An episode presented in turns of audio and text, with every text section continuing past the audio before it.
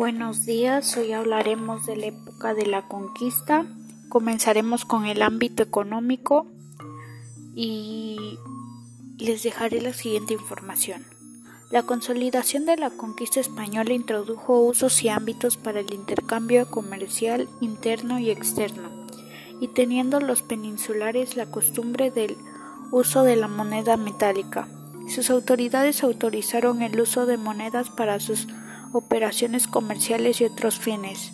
Producto de la innovación española se desarrollaron en Guatemala los fenómenos económicos y sociales, entre otros, que se mencionan a continuación. Esclavitud,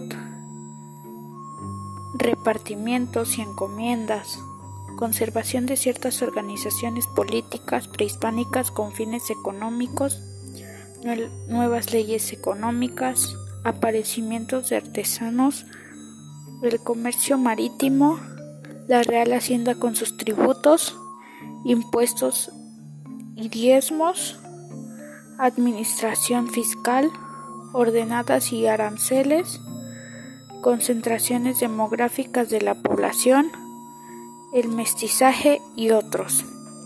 A continuación traemos para usted el ambiente social. Principales acontecimientos sociales de la conquista. Creación de nuevos virreinatos, el cual se le denominó Nueva Granada y de la Plata. Explosión de la orden religiosa Compañía de Jesús jesuitas en las colonias.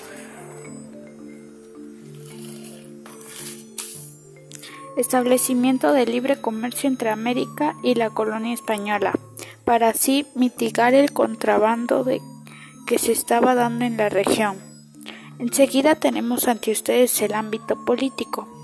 En la República de los Indios, a los indios a los indios trató de incorporárseles a los más puras cristiandad, según lo entendían entonces los españoles conmovidos con los por las guerras que se desarrollaban dentro y fuera de Europa contra ejeres e infieles.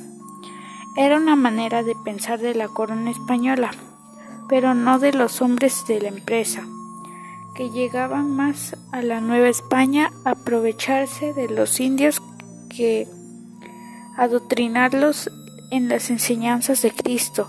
A este intento de explotación obedeció la creación de, los cabildos en los pueblos de indios. Aún así hubo orden, pero falta de paz. El pleito y la demanda de justicia ante el virrey, el instrumento de introducción, de intromisión en el orden indígena que pretendía dejarse a salvo de la voracidad de los españoles y gente con gente malintencionada.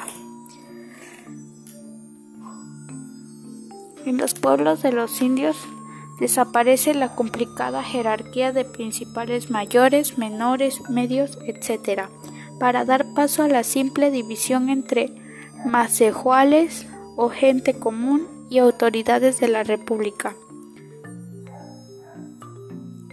Como nos indican muchas demandas y mandamientos de protección a favor de algunas de algunos caciques y principales que habían sido mandados a prestar servicio o o caminados al pago del tributo, como lo hacían los macejuales.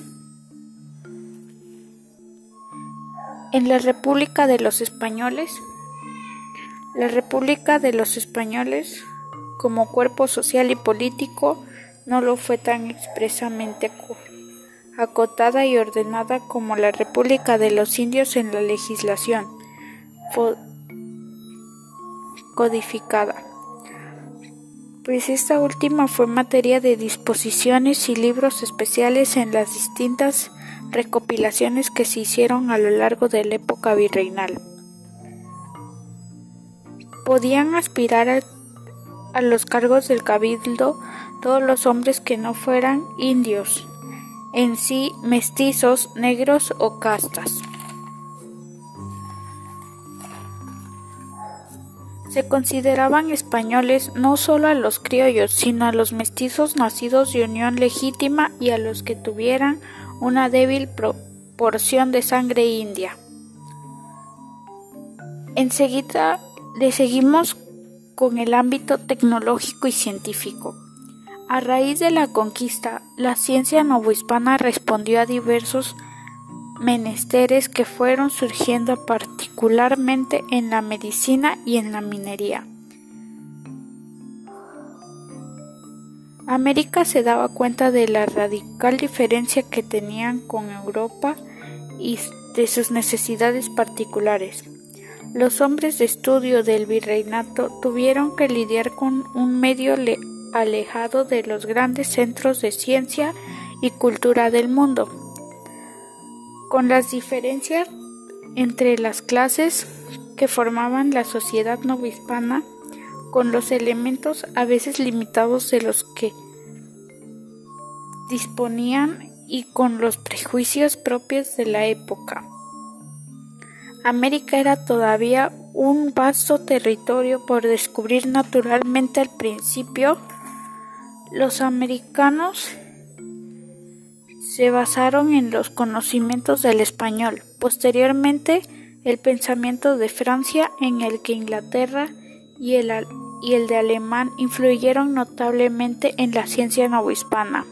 La religión comenzó a generar ideas y logros propios. Por último tenemos el ámbito cultural. Las principales causas, o bueno, en sí, las principales, los principales puntos del ámbito cultural fueron las primeras expediciones organizadas, ruta de Cortés desde Veracruz hasta Tenochtitlan, primer enfrentamiento contra los mayas, fundación de Veracruz, Cortés, Justicia Mayor, los totonacas, los primeros aliados de Hernán Cortés. Partida Tenochtitlan, llegada de los españoles a la ciudad sagrada de Cholula. Y eso fue todo. En sí